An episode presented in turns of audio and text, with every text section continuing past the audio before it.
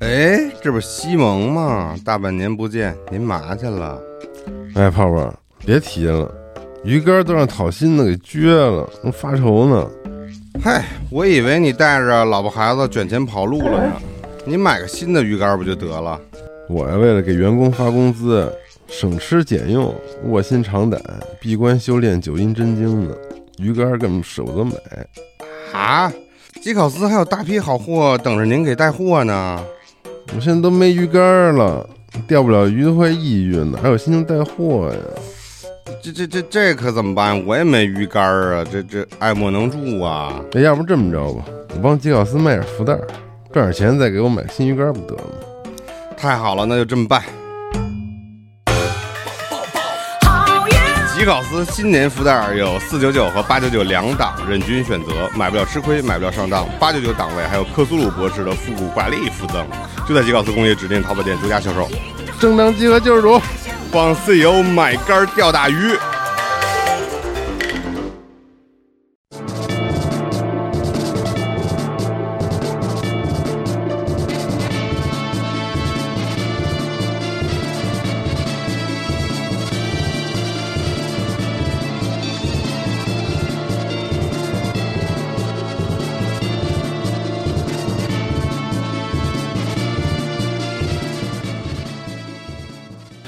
大家好，欢迎收听《加丢 Pro》节目，我是龙马。我是老白，大我的了，今天呢，我们讲一款很有年头的游戏，但是最近呢被重置了。哎，哎，前线任务是的， （Front Mission），哎，对，相信是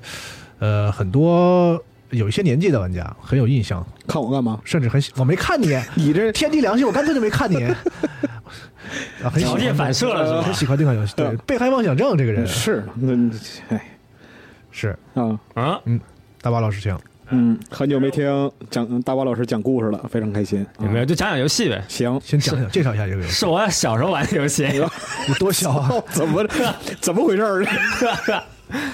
就《前线任务》这个重置版也是卖了一段时间嘛。哎哎，这期电台呢是会对游戏进行一个简单介绍， 哎，然后呢就结合游戏的一些事件啊、设定啊，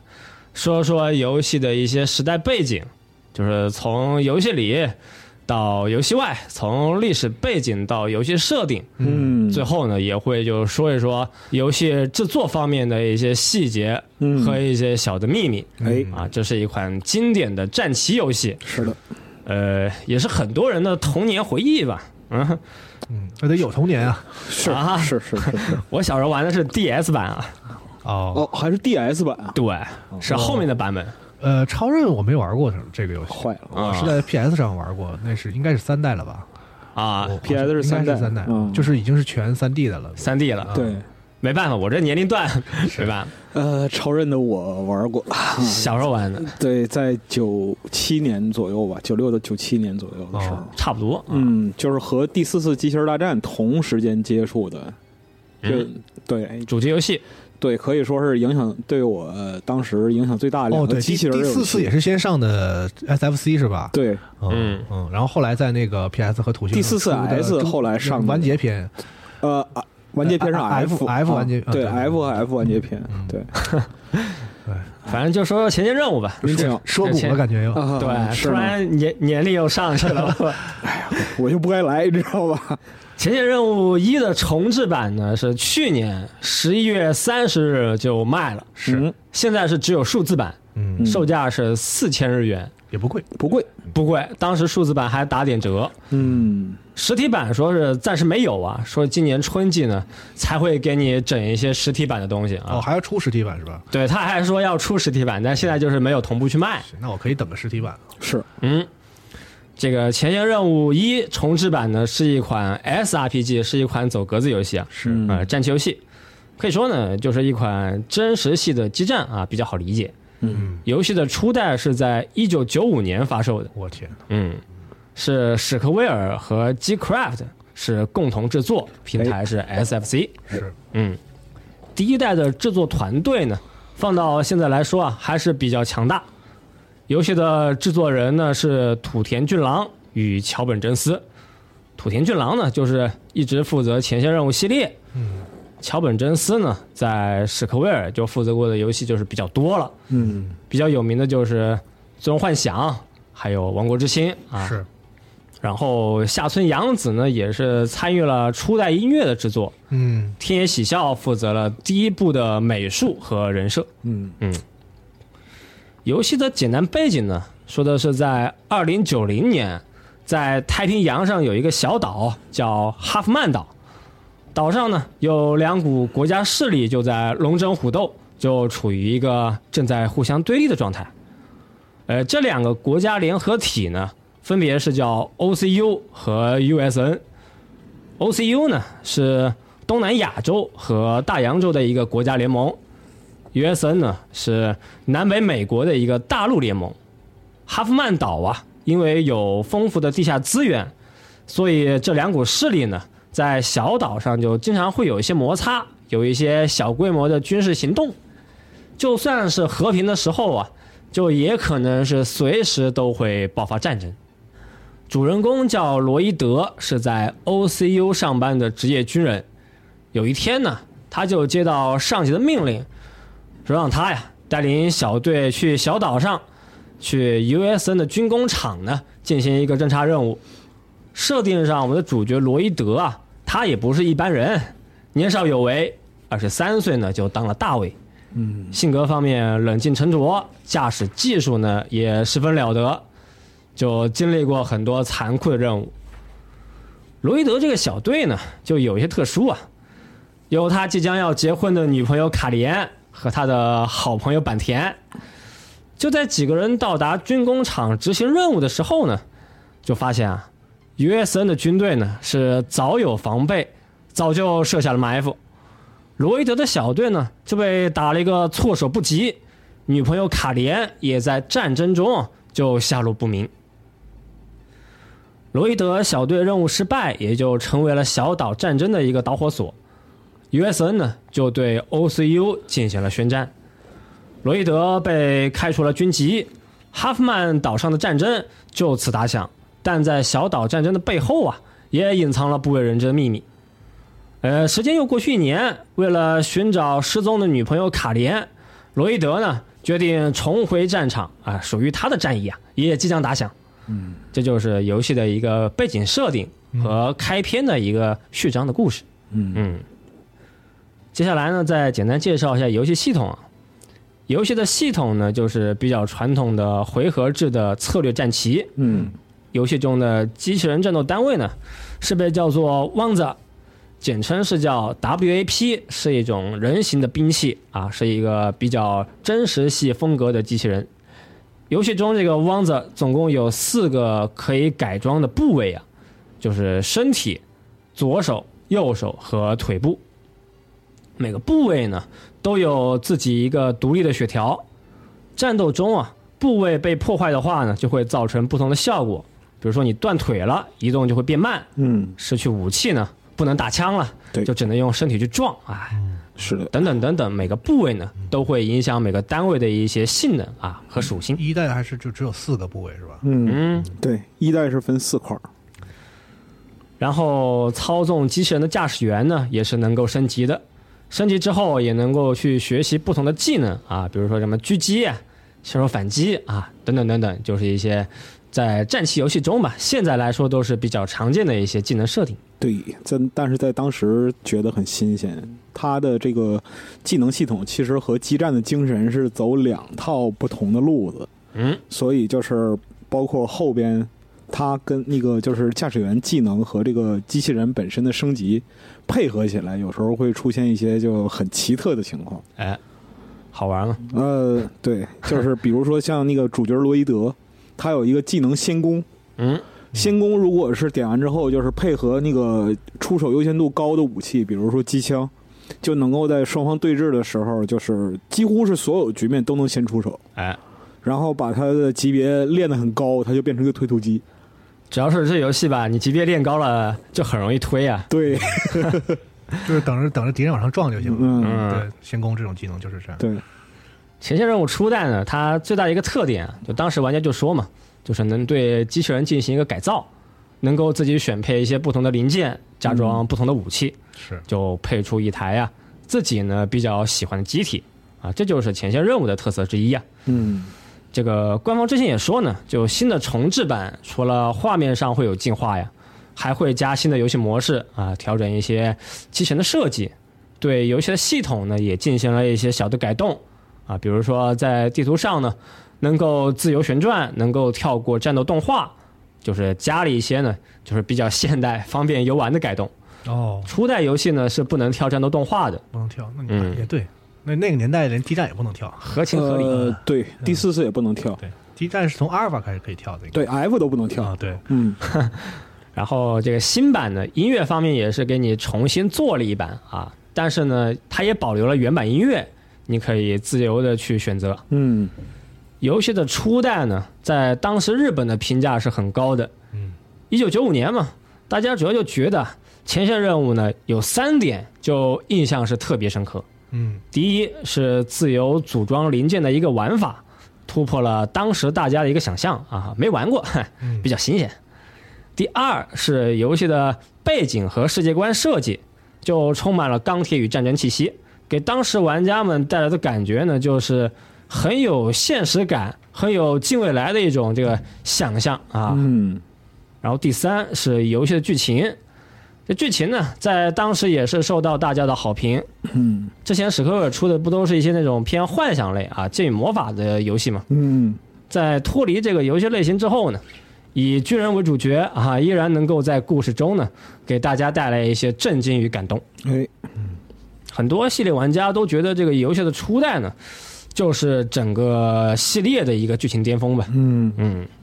初代的整个故事呢，确实就是层层递进、跌宕起伏，有很多性格丰富的人物。故事里呢，不仅表达了战争的残酷啊，极端剧情的反转呢，也让当时很多玩家呀，就体会到了一个人的渺小和时代的洪流啊，代入感是非常足。嗯，这个我刚才仔细算了一下，就是我第一次玩的时候是二十几年前，我感、啊感觉非常震惊，是吗？原来不知不觉已经过这么久了。就是后来过了一两年吧，然后看了零零八零和零零八三，哎，有一些小感觉，就是他可能是在创作的时候把这两部作品里边的一些内容，嗯或者说是人物特征抽出来，然后加以这样的一个发挥，然后形成了这个初代故事的一个结构。因为他在里边有些桥段和零零八零零零八三那种就是表达是挺像的，有点感觉，嗯，嗯，是不是当时很多都这样？可能吧，啊啊、当时大家都善于反思，应该是嗯土田的游戏都有一些，因为我还对他印象挺深的，因为那个嗯我我有一个很喜欢的，就是索尼的那个《妖精战士》也是他他哦他给做的，他那个以前握过你的手是吗？ 你小时候见过我他？倒是想握握啊。嗯，啊， 最早在美赛亚的时候做《梦幻模拟战》什么的，就是哦反正是他就是呃喜欢就是不知道是发刀啊，还是说就是比较就是在在在游戏故事里引入一些这个现实的思考和、嗯对对对来一点那种小小的反思了。对对对对啊来点情感苦药是吧？嗯啊初代的销量呢，就 SFC 版本呢，在当时是超过了五十万份，嗯这也是给这个前线任务啊，整个系列后续的发展呢，就是打下了基础，就是迈出了有力的第一步，哎嗯，但是在当时五十万份就是一个还不错的销对，量，相当不错了。还可以但。啊。这个特别是从这个类型这个、嗯这个对类型来说，站起来。游戏的画面呢，在当时来说啊也是十分的精致，哎，它就是用像素啊，构建出了不同的战斗环境，有这个草原、都市、港口。你每到一个新的地方，整个地图呢都会有不一样的风景。战斗动画呢也是做的非常细致啊，嗯不同的武器有不同的演出，配合武器的音效啊，嗯，就是过去这些像素动画，我觉得现在来看呢，也是很有感觉啊，不是很过时。当然，这个新的已经变成三 D 了啊，又是一种新的感觉和表现嘛。嗯，嗯，而且就是因为天野喜孝做那个美术设计嘛，嗯他做那个人物设定什么的，就是在对话然后剧情流程里边，其实他头像的张力很很饱满。嗯，他跟那个当时基站那个状态不一样，就是基站是截那个动画的头像嘛，然后那个放在一个小方框里边，嗯，感觉冲击力没有那么大，但是这个这个是大头，又拉踩二次元啊，基站也可以， 操，怎么这样？反正就是当时也是就少年嘛，然后就比较当当时嘴还不能动，激战我记得是应该是呃，激战对当时嘴不能动，应该是然后死头像，呃有几个表情的那个区别，但是不是四没有表情，四只有一个头像，等到后来就是有表情能动了，然后加上配音什么的，就是那个那是 F 之后的事就儿，是基站那边是就都是有动画那作都品挺的，厚了。那挺厚都的，是有动画作品的这一点就优势就体现出来了。嗯，对嗯嗯嗯在所那以个时候大家都静态的时候，天喜笑那绝对是神。是是是是是，而且就是它又不像就是《最终幻想》，《最终幻想》的就是美术虽然也是天野喜孝做设定，但是它在当时的就是画面表现上不像这个前些人物这么追求写实风格，嗯甚至直接把就是美术的设就是设定图就扔在这个就是游戏里，当时看了非常的有冲击力。能看到一些。对，然后第一代游戏的重置版本也是挺多的。嗯，它零二年呢推出了 WSC 版，哦追加了这个简易战斗模式和对战模式不。是哦，嗯，零三年推出了 PS 版，追加了一个新的 USN 篇章，哦，那我玩的是不是这？呃，我也不确定。我没玩过这个版本，印象不是很我深刻玩的了三 D 的那个，那是二代了还是三代？不知道。啊。嗯然后有新的剧情、新的装备和新的音乐。嗯，呃，零七年推出了这个 NDS 版，嗯，加了新的角色、新的教程、新的机体和新的零件。在剧本方面呢，也是追加了一些新的事件和任务。内容上其实是 DS 版，就最后推出的这个重置版呢，哦内容是最丰富的。嗯，然后说了很多啊前线任务一的优点，游戏的缺点也是比较明显。哎呦，哎，初代的游戏平衡性呢，做的不算太好吧？就游戏初期，你会感觉没钱也没零件，嗯，驾驶员呢也很难培养啊，得练级嘛。是，但到了后期就会变得很简单，嗯，就比较好理解，就是说你这个等级练高了，然后机体也牛逼了，就能够一路平推了。里面呢还有一些能够逃课的技能和武器吧，嗯，仙宫就是特别典型的一个，游戏上就会越玩越简单嘛。是的，里面有这个在一些特殊隐藏的这个武器，比如说什么练级枪啊、哎，对，大机甲啊，对，用上之后，游戏的难度就是又下降了一个档次啊。然后这一次的重置版呢，是根据这个 DS 版本进行移植的。嗯，呃，做 NS 版的公司是 Forever Entertainment，是一家波兰的游戏公司。之前做的是《铁甲飞龙》重置版和《死亡鬼屋》重置版。嚯，哎，他们说呢是拿到了前线任务一到三的授权，估计之后呢都会由他们来陆续推出吧。嗯我记得当时公布的时候，至少我听说好像是，我记得好像说了不止一代。嗯嗯，后面都要做。嗯，这次前线任务一呢，系统上做了一些微调，但剧情上也是没有太多变化。嗯，原作是叫 USN 嘛，对然后在这个呃新版里面变成了 UCS，算是一点小的变化吧。嗯，然后原作中的隐藏武器、 练级枪、大机甲，呃，该有的也都有，哎，还都在原来的位置。嗯，但这个官方汉化的质量呢是不太行。就我玩的时候啊，啊就是语句不通顺，啊，这嗯，有些句子也很怪。是指这个场景对话里边的一些是吗？对，它物品呢什么的这些嗯，卡吗？感觉就是说读起来磕巴吗？就读起来不通顺，哇，有些就是感觉它不是一个正常的这个中文啊。哦，嗯，然后在出版就是这个游戏刚开始卖的时候，它人物名字都是英文，啊，嗯，Roid 对，但是他那个对话里面呢，又是叫他们这个汉化过的中文，啊，那就很怪了，就很容易你这个英文和这个中文名字你不好对。嗯，哦，啊哦，明白了。嗯，但是后面是最近呢，又推了一个补丁，哦，把这个名字呢给你修了纠正一遍对，名字都给你统一了。好吧，嗯，反正我之后都是切了日语在玩的，都是为了一个就看 剧情嘛，啊，然后也是为了这个谁是谁我能够认出来行，啊、游戏也是之前这个发高烧的时候玩的，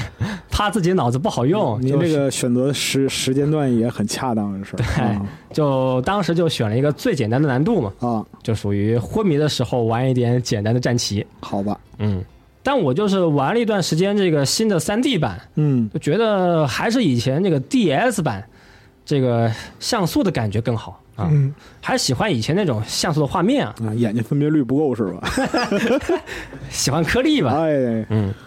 感觉这个画面变成三 D 了，嗯，就没有以前那种厚重的感觉，还有那种年代感和时代感了。哦，也可能就是三 D 呀、确实就是做的一般。嗯，是挺一般的，这个有一说一。对，但是精细的二 D 像素现在花钱太多了呀。没办法，嗯，史克威尔，你不有这技术吗？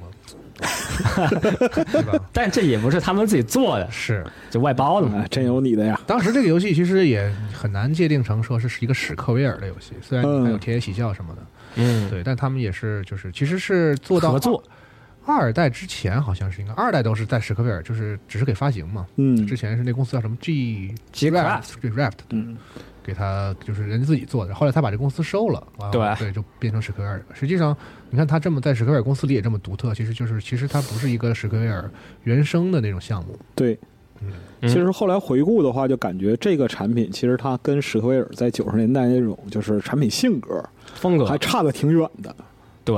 总体来讲的话，也看起来也不在它的这个就是舒适区里边儿。嗯，嗯，但是当时史克威尔自己没有这个，不再不太做这个类型，所以他们可能想补充一下这个品类。当时，是嗯，之后也会就稍微提到一些。嗯，接下来就说一说这个一些时代背景吧。时代背景，哎，嗯，前线任务在当时能够获得成功，呃，除了游戏本身的素质是比较优秀吧，另一方面呢，也是包含了一些当时的一些时代因素和背景。嗯嗯，从前线任务这个世界观设计啊，还有局部战争的表现来看呢，是和越南战争啊有一些比较相似的地方。哎嗯，在游戏的制作过程中，整个团队呢就说啊，我们确实呢也是对越南战争呢有一些借鉴，嗯对这个哈夫曼岛的环境设定呢，也就是参考了一些越南战争的电影。嗯嗯，这个越南战争时间是五五年到七五年嘛，嗯嗯，确实也是整个团队年龄段的一个体验到的时代背景和事件嘛，把自己少年记忆做进去了哦啊。应该是。 哈呃，我查了一些资料啊，因为我嗯确实对这方面就不太懂。就说越南战争时期啊，就整个在日本的国内，就说日本也是达到了一个反战运动的高潮吧。嗯当时日本国内的一个反战运动和反战历史呢，也是在那个时候开始对之后的很多文化创作呢哦。有一些深远的影响了。嗯哎，嗯，你别说越战题材的东西，那个好莱坞肯定是那拍太多大把了一大堆一大堆那，太但是多说了同时期在日本那边，就是说，在这个在这个在这个时间段儿拍拍的日本的这个影视作品倒是有，嗯就是专门反映战争的，其实还很少。我印象中，我没看过说嗯嗯在就是在越战期间，然后拍一个日本人讲说他日本对人反思是他吧？他他他他对越战或者说战争的什么看法，这个对，在日本好像还真没见过这种这种作品。所以说感觉是不是就是因为当时错了一个时代嘛，嗯，嗯所以他们这些想做相关题材的人呢，就得再往后退个几十年。嗯啊，毕竟不是直接关联嘛。但是而且你想，日本和美国的关系那么密切，哎嗯，对吧？？在那个年代的话，日本国内肯定，特别是在比如说在校园里、高校里啊、嗯等等那些就是当时学生嘛，嗯啊呃对有思潮的的，这种、这种环境里，肯定是有一些事情有一些讨论的。但是嗯不过我确实不太能看到这反映这方面这个内容的这个作品。是是我也是不太了解，后来去网上查一些资料，发现确实日本呢有一些这种哼史料记载，嗯哦，哎，然后根据当时的一些访谈记录啊，说除了汲取了一些越南战争中的一些元素啊，九一年发生的海湾战争呢，嗯也是对有一些的设计啊嗯，有一些影哎响。那肯定，嗯，因为就是越战的话，它有一个很明确的，就是设计风格上的反应，嗯包括就是美国在七八十年代一些军事行动，比如说巴拿马、格林纳达，嗯，这些都是在热带国家发生的。对所以你看，在八十年代的时候，日本的很多游戏制作公司，它对做这种战战争争题题材嗯材，它会做热带的，对对对比对，如说像那个 S N K 怒丛林这一系列托的，育，对，然后眼镜蛇指挥官，对，啊类似于这些，其实包就括是什么绿色兵团啊，哎，我觉对，得魂斗罗， 魂斗罗都是 对啊，背景上来就是椰子树，就类似于这种嗯热带小岛是啊，这是一个。战但场啊是，之狼，是吧对对对对对对对对，都是这些东西。但 是就就是是大家很多年轻朋友越听越不熟悉的 不知道游我戏们说了。啥，确 实啊，请回顾之前的电台节目啊。但是就是九一年这个海湾战争之后嗯啊，尤其是就一拳直接把伊拉克给锤碎了。啊，这个就对于全世界的就心理影响就非常大，然后就美军不可战胜这个神话嘛，然后人们也看到了这个就是机械化还有就是最新的蛙跳战术，啊，嗯，就是现代的军工科技在这个就是战争中发挥巨大威力嘛，嗯，所以这个时候人们对于战争的观念就被革新了。哎，开始的时候，你看像那个我们上面提到这些八十年代的游戏吧，它还是渲染人，嗯，跟就是兰博 是，啊、第一滴血啊这种，或者说那个还是那个还是这个叙事，就是对嗯你像那个战场狼那个就很明显，那个就是就是美国越战电影的这样一个延续嘛。嗯，我小时候玩那个叫前线吧，还是什么，就一个小人儿，啊，地杆地杆这地个杆然后地可以杆，可以可以进扔手榴弹进坦克，啊对。那我说这小人儿怎么戴一个清朝的帽子，啊，呃，是吧？其实他是那个，其实是越共是吧？ 对？其实肯定是就是那个是来来自越南战争的那样一个设计，对对对嗯对，反正就是类似于这种，你看到之前的反应都是以人为较多的这样一个体现，就是一个光膀子莽汉啊，拿机枪突突突突突。嗯啊，但是在九一年之后呢，以战争兵器作为主角的对这样的游戏就变多了，比如说 FC 上有一个很著名的就是直升机和汽车嗯，那个联合大作战。对，啊那个呃混名就叫海湾战争，昆明就叫海湾战争，嗯对这个游戏在当时非常之火，嗯，还挺难的，是很难。大家然都后抢着玩飞机，没人玩这车，对所以该蹭还得蹭，是哎游戏嘛，对，然后包括像那个前线任务这种，就是机甲题材的现实主义机甲题材的游戏，还打美国呢，哎，对，在这里边儿就就呈现出来了嘛，还包括说其他的一些，然后像就是重装骑兵这种题材，嗯也是就开坦克嘛，嗯坦克是主角嗯。是吧？嗯，但是迷战车这个事儿，森下这个事儿吧，好像还日日本古已有之，就是啊，那那倒是，那倒是，嗯，嗯，缺什么补什么嘛，是，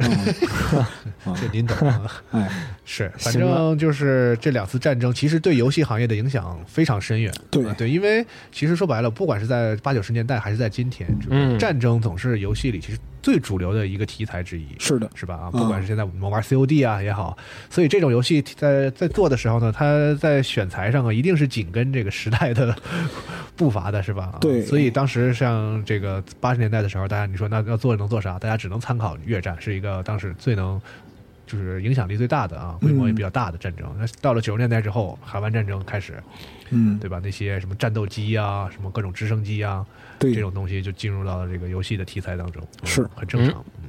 还有包括说你像恐怖主义，就是反恐怖主义的对，这样题材游戏，也是撞楼之后，对然后对才才兴起的，两千年之后，对开开始所有的战争题材都在做反恐，是嗯合合情合理合情合理，啊。当然，这个现实战争的影响呢，对于前线任务来说啊，也就是仅仅的一个方面吧。嗯，在初代的故事里面呢，也是揭露了国家的阴谋哎，里面的一些元素，就包括啊，大型企业啊对权力的滥用，嗯，也有亲情与友情啊，这些东西呢，也是构成故事的重要部分之一。哎，剧本的创作上，哎，也是表达了对未来国家形态还有企业形态的一些思考和想象啊。当然，对这部分感兴趣啊，也是可以去玩玩游戏啊，体验一下老游戏的故事剧情。嗯，嗯，不过就是今天玩家在玩这个的话，可能就会觉得。扎搜搜啊，这些东西就见过了，哎也就那样也就那样啊。其但实问还是题是，挺挺严肃的，是吧？对就是整体他讨论题材还是挺严肃的风格。啊。嗯，九十年代嘛，嗯在那个时候，对，就是他都是这个这个就是比较童话的那个时候哎 RPG 什对么的故事啊。但我就是重新玩嘛，感觉他写的一些就算是偏呃严肃一些剧情吧，啊嗯，比现在很多游戏还是就更真啊，啊，还是有水平那的，个味道还在。有水平嗯的。写作逻辑还是严谨的。嗯，嗯，接下来呢，也是就说一说前线任务的一个它游戏的背景设定，哎，哎，开始说一说游戏里面的一些故事。嗯，就说在二零九零年的未来啊，前线任务的世界呢，它究竟是什么形态呢？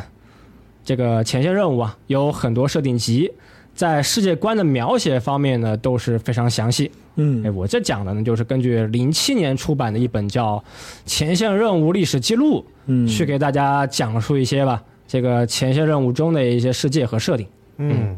就包括国家形态的一个变化，哎，世界企业的构成，以及军工产业的演变，哎，都是接下来呢会说到的几个方面。嗯，这里呢，还是就再说一下 OCU 和 USN。嗯， OCU 呢是东南亚洲大洋洲组成的一个巨型国家联合体，是政治、经济与军事的一个重新构筑和规划。哦 OCU 联合呢是在二零二六年正式成立的，那快了，啊，没几年了啊，对，联合成立之后呢，它主要就是稳定了一个加盟国的经济发展，嗯，但在加盟国之间啊，也有很多没有解决的一些问题，比如说民族问题啊，等等等等，在内部啊，其实也是有这个混沌黑暗的一面。哎，跟欧盟差不多嘛。嗯是 USN 呢是美国、加拿大以及中南美的一些国家形成的国家联合体，嗯，成立时间是二零二零年，但是最终的形态呀、是美国和加拿大掌控了大部分的权利啊。啊，合理，嗯， 很合理，合理。嗯，游戏中的设定也有其他的国家联盟，比如说欧洲国家组成的一个联合体叫 EC，嗯，呃，俄罗斯和它的同盟国呢组成了一个叫扎福特共和国啊，哦等等等等。突然有一种零零的味道。是，的，巴菲特出来了啊，就是都分这几波哎嘛，分的也都差不多的分法。对，那为什么要在这个哈夫曼岛上进行战争呢？嗯，就说这个小岛不一般，有山有矿有港湾。嗯，哈夫曼岛呢是一个在1995年隆起的一个小岛，哦，小岛上有丰富的地下资源和独特的生态环境。在2020年呢，USN 呢就宣称他们有哈夫曼岛的一个主权，哦，但是并不被国际上认可。啊这美国耍流氓了吗？嗯，时间就慢慢推进，到了2065年啊，活够快的。哎，中间略过了很多啊。是， USN 和 OCU 就同时进入哈夫曼岛，对岛屿进行开发。那么两个大国联合的目的呢，就是为了占据岛屿，还有它地下资源。嗯在五年之后，二零七零年，嗯，这个第一次哈夫曼战争呢就正式爆发了。USN 的这个军队啊，他们的人形兵器呢就首先开火，OCU 就表示你们这是用武力进行宣战啊。但 USN 就说呢，是由于人形兵器它是操作失误走火，啊，对，就一不小心开了火，哦手滑了是吧？啊，临时工啊，现在是临时工了，是吧？只是单纯的事故，哎，并不是一个正式的宣战。嗯，但 OCU 就是不认可这个说法，于是呢，战争就正式打响。好，打仗的时候呢，USN 国家的战争热情就是非常高涨，哎，但最后是 OCU 处于战争的一个优势嗯方，啊，确实是照着越战来的是吧？是吗？嗯，之后在二零七二年，第一次这个哈夫曼战争就缔结了一个停战条约。哦，根据条约的内容，两方势力呢就是为了保护小岛上的自然环境，所以就禁止使用包括核武器、哦，化学武器，以及一些会污染环境的一些破坏兵器。嗯停战之后呢，两国以小岛上中间的梅鲁河以一条河呢作为边界线，西边是 OCU，东侧是 USN。哦，化合而至，哎，这之后呢，岛屿上的开发呀和国家的交流呢就变得正常，嗯，娱乐设施、生活设施、观光景点，哎，也都是陆续的在小岛上出现。到了二零九零年，哈夫曼岛上就是不包括军队和派遣工人，总共有超过四百五十万的一个常住居民，很大了，还挺多。是啊，嗯，已经超过天通苑了，嘿，和平呢维持接近了二十年啊，但在二零八六年前后，哈夫曼岛上两个国家呀就再次发生了摩擦，哦，哎，互相呢都进行了一些国际上的声明和示威，嗯，在岛上呢也开始逐渐增加军备，这个航母也来了，哎，军队也来了。嗯，虽然是没有发生正式的军事行动，但这个不断的小的冲突呢，最终就导致了二零九零年的第二次哈夫曼战争。在九零年的六月三日啊，USN 的拉卡斯地区一个民用工厂呢就发生爆炸，嗯，工厂爆炸导致了包括一般民众在内啊，嗯，总共是有六十二人死亡。在场呢也有 OCU 军队和 USN 军队的一个交战记录。嗯，约森就说啊，这是 OCU 的一个侵略行为，并且啊，就开始对 OCU 正式宣战。嗯，宣战后的六月十日啊，约森军呢就开始了一个大规模的人形兵器空投作战。空投部队和精英小队地狱之墙迅速占领了一个都市，叫 Freedom 自由之城，哦，这是 OCU 的一个主要的城市。这听着就很有海湾战争蛙跳的味儿了。啊但之后呢，约森并没有开始展开一个比较积极的进攻行动。呃，约森军在六月二十一日通过巡航导弹袭击了另一座城市，叫拉库巴雷市。嗯，哎，这是一场毫无预告的袭击啊，也是导致了当地的居民呢就大量伤亡。但约森就说啊，他们袭击的目标是 OCU 军当地的一个补给基地，伤亡的并不是当地的居民，而是基地的军队啊，击毙的是训练有素越共是吧？啊，因为孙恩军虽然是抢占先机吧，但是由于沙漠地带的一个存在，进攻的速度呢就是变得比较缓慢。嗯，游戏中的设定呢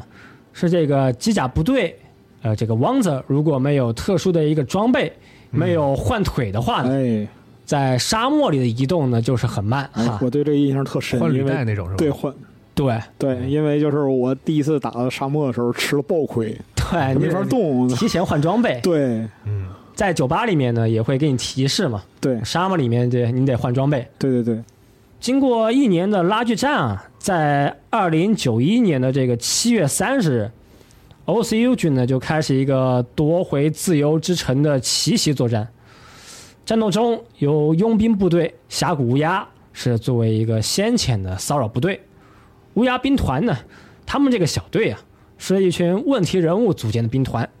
队长呢，就是我们的这个主角，叫罗伊德。哎，小队呢也是齐心合力，打得 USN 落花流水找不到北。嗯，玩过游戏的都知道啊，我们的乌鸦兵团是越打越强，敌人只会是越打越弱。他是越打越有钱啊。啊，作为对，佣兵来说，那可不嘛。嗯，峡谷乌鸦呢也是遭遇到了 USN 的精英部队地狱之墙啊，就是白色基地吧， 遇上了黑色三连星。哎这个就是只能以后再说了。哎，总之，到了八月二日，OCU 也是对自由之城呢进行了一个大规模的空投作战。嗯，在乌鸦兵团的努力下，战斗成功，约森军呢也是开始就是慢慢撤退。哎哦，嗯等于光复自由之城了。是的，再之后呢，OCU 军是乘胜追击，一路就是打到了 USN 的一个最后的军事根据地，打到最后防线了。哎，但随后呢，两国政府啊，经过扎福特共和国他们的一个调解之后，就再次同意停战。第二次这个哈夫曼战争，也就是到此结束。嗯嗯，就是在战争快打完的最后一步，给调解了，又和平了。两国之后啊，还一起建立了一个小岛的维和部队，他们就成立了新的部队去扫荡小岛上的恐怖分子。嗯恐怖分子说我招谁了， 是吧？啊这就是还给我扣一帽子啊！反正这就是表面上吧， 哎，前线任务初代的一个时代背景和一个事件年表。是的，嗯，然后我们再说一说这个游戏中啊，人形兵器汪泽的一个发展。嗯，哎，科技树，对，也是有一些很神秘的东西。游戏中的主力人形兵器啊，是叫汪泽吗？全称是叫 Wonder Panzer，简称 WAP。嗯，是全高六米的军用人形兵器，它也是有民用版本。民用的人形兵器呢叫嗯 Wonder Wagon、W A W，哦，还是有些德味在。哎是，人形兵器技术的发展呢，在游戏设定里面最关键的一步是由于引擎的技术得到突破。WAP 使用的引擎是由压缩天然气引擎、蓄电池和燃料电池构成的一个混合引擎，通过内燃机为蓄电池进行充电，嗯，然后引擎造成的一个废气和水蒸气呢，会被这个引擎就是再次利用，啊，混动车是吧？对，是混动。啊，啊，通常情况呢是先使用电池，哎，电池用完，然后再使用备用电池进行供电。嗯，整套天然气、蓄电池、燃料电池的一个能量循环思路吧，就能够达到氢气的一个不断循环。哦， 由于能量的高效利用，技术呢也是达到了一个半永动机的这个能量循环。真的假的？对，整套技术在二零一零年完成，这也是后面就是有这个 WAP 还有 WAW 他们能够量产和这个实用的一个核心技术。 那这一看就是我们现在所在的 OTL 世界线真是弱爆了我们这个是不是混动车降价还要被骂呢？是呢、嗯而且就是氢燃料电池的技术突破也没有，是吧？没有，核聚变也没有啊，太太没突破了。太没突破了啊！这一代人属实不行啊。对，感觉这个除了加一些电子屏，啊加一些 APP，好像技术上确实没什么突破， ，RGB 的技术倒是突破了，嗯就加灯条是吧？是呢，嗯，在数据方面呢，现代的 WAP 它是全高六米，哦才六米约重二十五吨。哦，非常现实，嗯，嗯，不像就是那个《即时大战》里边超级系，动辄就是几十米、几百米，风一吹就飘走了那种。高达也是二三十米的，三十吨，但是它有这个将近小二十米吧。嗯嗯现代的 WAP 呢，时速是能够达到每小时三十公里，哦，但是有一个比较牛逼的，它是拥有无限的续航距离哦啊，半永动机。那也慢点 吧，就慢 三十公里。对，其实不快。啊，对，量产装备的涉水深度呢是四到五米左右，火力方面呢，根据选配的武装不同，可以轻松碾压当时的一些主力坦克。啊，多炮塔，但是但是坦克可以跑很快啊，对嗯哎，所以才有之后的一些故事嘛。哎，啊，在泛用性、实用性方面呢，还有这个量产性方面，这个技术突破之后啊，这个 WAP 才成为了当时战场上的一个优秀兵器。哦，人形机动兵器呢，是由当时的一家叫休内肯的公司，在二零二五年完成了第一台这个试用的原型机，但由于性能不是很强，实用性也不是很高，嗯，所以休内肯公司啊是没有得到资金援助，也没有得到商业订单，就觉得你个东西啊走的又慢嗯啊，火力也就那样，是对吧？大家呢就觉得这个东西也就是个玩具啊，大玩具，哦没融到钱，对，失败了。啊，A 轮都没过啊，哎，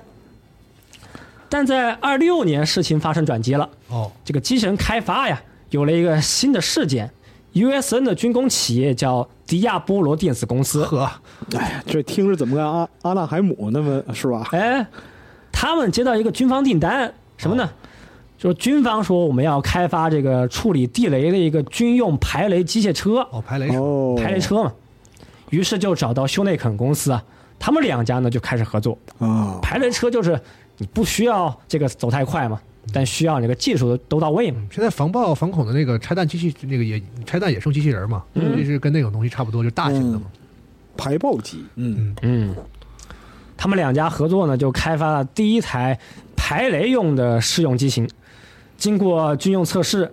就说这套人形兵器的方案呢，确实行得通，但造价呢还太贵了，哦还是不够实用。哦，哎。其实打个岔，题外话，你看现在那个排爆机器人，你把它放大若干倍，它不就是钢坦克吗？是，是吧？哎，啊，就这种感觉。总之就是，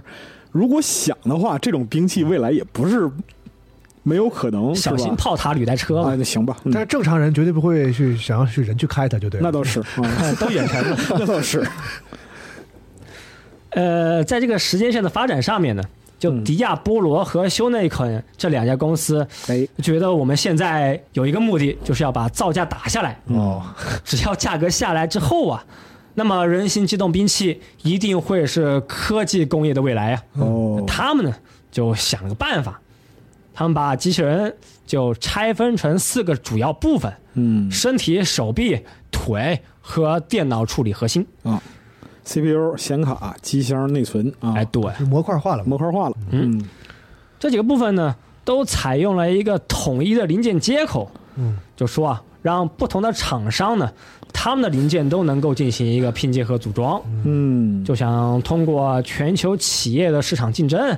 把汪子的每个零件他们的造价和成本进行一个压缩和控制，啊、也是一种拼多多思路吧。嗯，日本人就定规格的梦想嘛，是是 是，嗯什么事儿定个规格，但他们定规格有点儿，哎，有点儿过分。就尤其是某厂某大厂，就是我记得特别清楚，一代电子产品有一个接口那可不嘛， 啊，而且不同的电子产品接口绝对不一样。我操，我真是难以理解。没办法，嗯，呃，他们有这个想法之后啊，很多其他的电子企业呢，也是就纷纷扫码进团购群，啊，就一起把价格就是想办法给打下来。哎一起把蛋糕做大。好哎 对啊，熟悉的话术啊， 大家一起比个叉嘛。 在确定了统一的零件标准之后，陆续就是有十几家电子企业参与了集群的开发。嗯，到了二零二九年，量产机呢已经基本完成，哎，进入了一个造价比较合理又能够高速量产的一个新的发展阶段。嗯，在二零七零年，就也就是在第一次哈夫曼战争之前，这种人形兵器 WAP 嘛，主要还是和战车啊，就组成一个机械化的混编部队。嗯，大部分情况，这个 WAP 啊，它的作用呢，就是去运物资，嗯，还有做一些后方任务的一个备选机型，哦，也不是主力。但就在第一次这个战争打响啊，由于战争的地形呢，主要都是森林和高山嘛，哎，嗯，传统战车的移动就受到了很大的限制。嗯，肯定是。大家就发现 WAP 啊，在战争中的发挥是非常有效果。带腿的好使啊，对，能爬山，是，哎，能走沙漠啊、能下水。木牛流马嘛，哎， 新型挖掘机了，属于是嗯啊，翻山越岭如履平地，哎，是。然后全世界就开始对 WAP 有了一个新的认识，就都开始就决定嘛，组建一个自己的人形兵器为主力的陆战军队。嗯，到了第二次哈夫曼战争，也就是二十年之后啊，WAP 的这个机动陆战队呢，也是有了更加明确的分工，有前卫机、重火力机、支援机啊等等不同目的构建的一些机型。哎，举例来说，就是泛用机呢，这个机动性、耐久度和武器的运用上就是比较平衡。嗯，前卫机呢，就是装甲会厚一些，嗯，也会选用一些格斗战的近距离的一些武器组合。嗯，然后狙击机体呢，会加强手臂和腿部的稳定性。哎，这个在游戏里面，就玩家根据自己的喜好，嗯还可以针对某些方面进行特殊培养或者改装这一部分嗯啊。对，当然，就是到了后期的话，就就有些 OOC 的，就比如说像狙机甲逮谁秒谁这种，那没办法，就 就啊， 对，后期大家都导弹包了嘛。是的，前期你觉得那个双持打桩机特别帅，哎，对对对对对，前期就是对格斗机特别依赖啊，我操，对，就就冲上去就是猛，就喜欢打散弹，对，上去就是啪啪两下。啊是啊，但后面发现问题不解决不实用后边不行，啊对，修机器蛮贵的，我没的，办法，嗯，反正也是根据时代发展吧。这个 Wanzer WP 作为一种人形的这个机动兵器啊，嗯，也有了大型化和重武装化的一些特殊型号。哎，大机甲又来了，后期呢，也是出现了一些能够进行火力压制的大型机，拥有长距离的炮击能力，装备多个榴弹发射器。嗯，哎，这个机器人这方面就是简单介绍啊，哎，就这么多。是，然后再说一说这个前线任务的一些电子企业，哎，也公司也是有一些呃比较详细的设定吧。嗯，各种大型企业也是这个前线任务里面的一个比较重要的故事元素。这里也是挑几个就说一说，嗯，给大家就简单感受一下。在前线任务初代里面呢，会出现一个叫坂田工业的公司，这是一家属于 OCU 的一家日本公司，主要的业务呢就是这个 WAP 机器人的零件制造，包括各种武装，还有核心电脑。嗯，但它的业务就是比较多，啊包括这个制药，它也是有涉及的。 坂田工业的前身呢，就是叫坂田制药，哦，在七零年，药厂就是收购了一家 WAP 公司，然后呢就变成了坂田工业，嗯，啊就趁着这个 WAP 最火的时代吧，就开始做了这个最前沿的机器人生意哈。这个就是企业极限转型，这个是不是日本特有的这样一个叙述方式？因为就是他们自己有这个历史，对他们自己也有很多，比如说卖食品的，原本是那个就是食品摊儿，然后进工业，嗯然后卖花渣的开始做游戏机啊，啊，这种就是你我看， 这这个这个，俄罗斯有寡头，日本有这个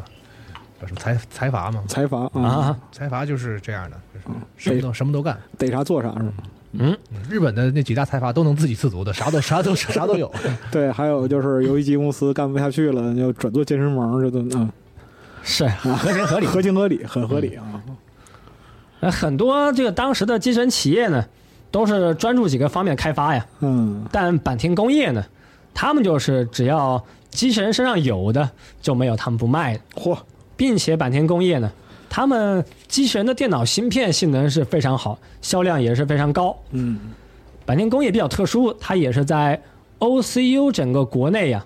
唯一能够销售 USN 规格兵器的企业。嗯，哎，哎，其实说到这儿，就是九十年代的时候，日本还被称作半导体的王者。啊，嗯对，那个时候确实它的芯片和半导体这方面成就非常高。嗯所以就是虽然说后来被美国爸爸这个打压了吧，嗯啊，但在当时他们还是有很以此为自豪的。嗯，包括很多美国人拍电影什么的，也经常是就说说什么什么芯片啊，就是日本的。哎，日本造造的啊！现在不行了。几年前的那个就是《铁甲钢拳》嗯，啊，那样的就是也是一个机器人儿的电影，嗯机器人儿题材电影里边儿提到嘛，说操最牛逼的那个机器人儿芯片还是日本来的，嗯就类似这种。说明编剧年龄也是有一些了。是了，接下来再说坂田工业，就他们虽然有这个特殊许可，然后整个机器人工业也是比较发达吧，嗯但他们呢也没有放弃老本行，这个制药部门也还在，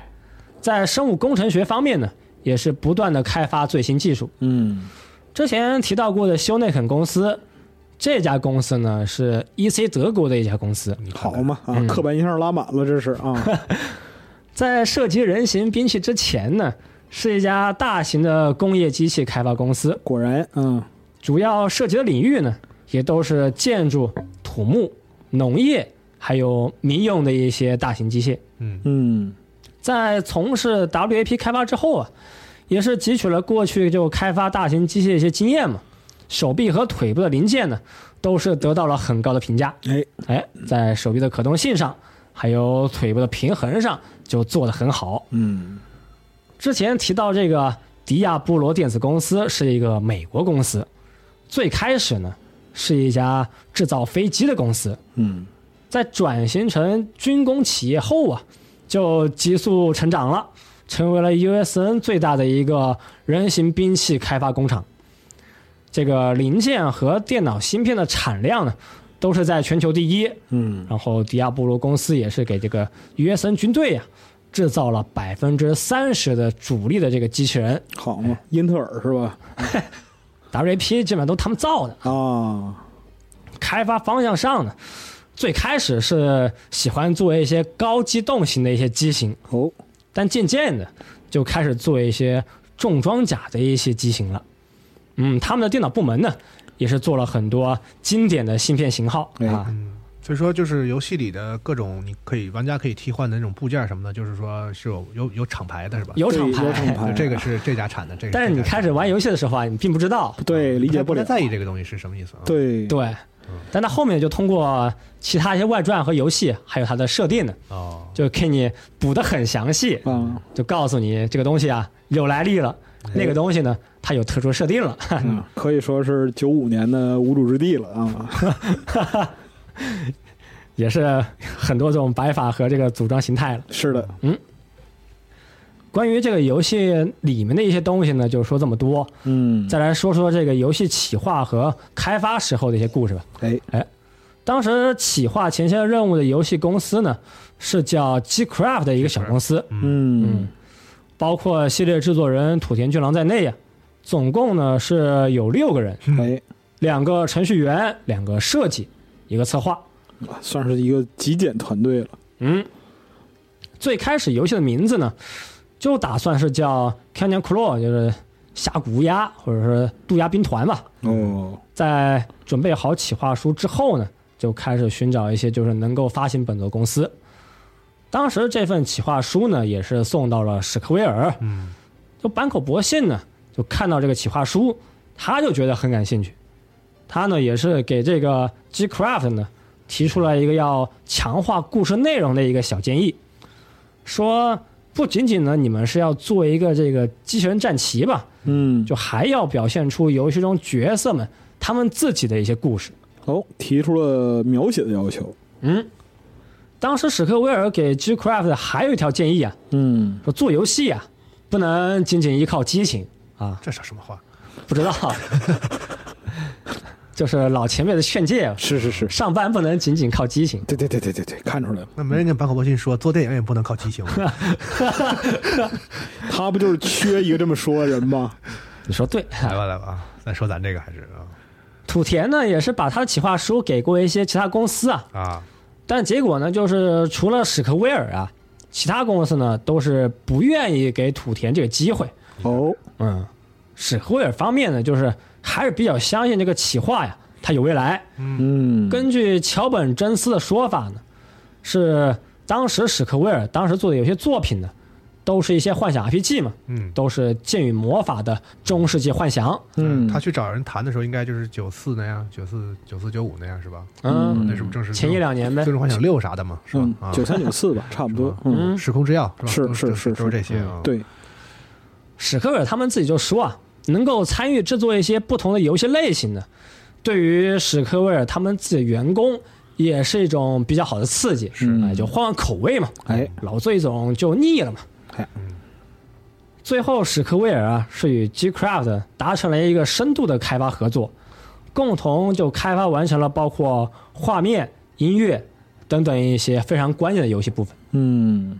G Craft 这家公司啊，也是在一九九七年的时候呢，就被史克威尔完全收购了，哦，成为了史克威尔第六视野开发部。前线任务整个系列呢，也是在后面啊推出了很多作品，好，做着做着做成甲方了，嗯，对，陆续推出了十多部不同的游戏吧。嗯，土田是不是都辞了？土田应该是不在史克威尔不干了。不在了是吗？哦，是吗？嗯，反正最后是 Live Alive 嘛， 也是被大家吐槽一款游戏。嗯，本期内容呢也是差不多就这么多吧，哎呦，介绍一下这款游戏，哎，说了说游戏的背景和设定，嗯对游戏内的战争历史、这个年表也是进行了一个简单梳理。嗯，没玩过的大家也可以去玩一下这个。，对，这个其实还是推荐大家体验一下。嗯，嗯，因为就游戏本身，游戏性从今天的视角来看的话，其实也挺不错的。而且考虑到就是当时九十年代在超任就十六位机上那种就是表现力，或者说是他那种就是比较创新的 SRPG 方式啊，啊，其实对于人的吸引力是很强的。现在那啊个不是那个 DS 又火了嘛，是吧？平替是吧？三 DS、NDS 的就就是吧？拿火了，再是那个小什么上 啊。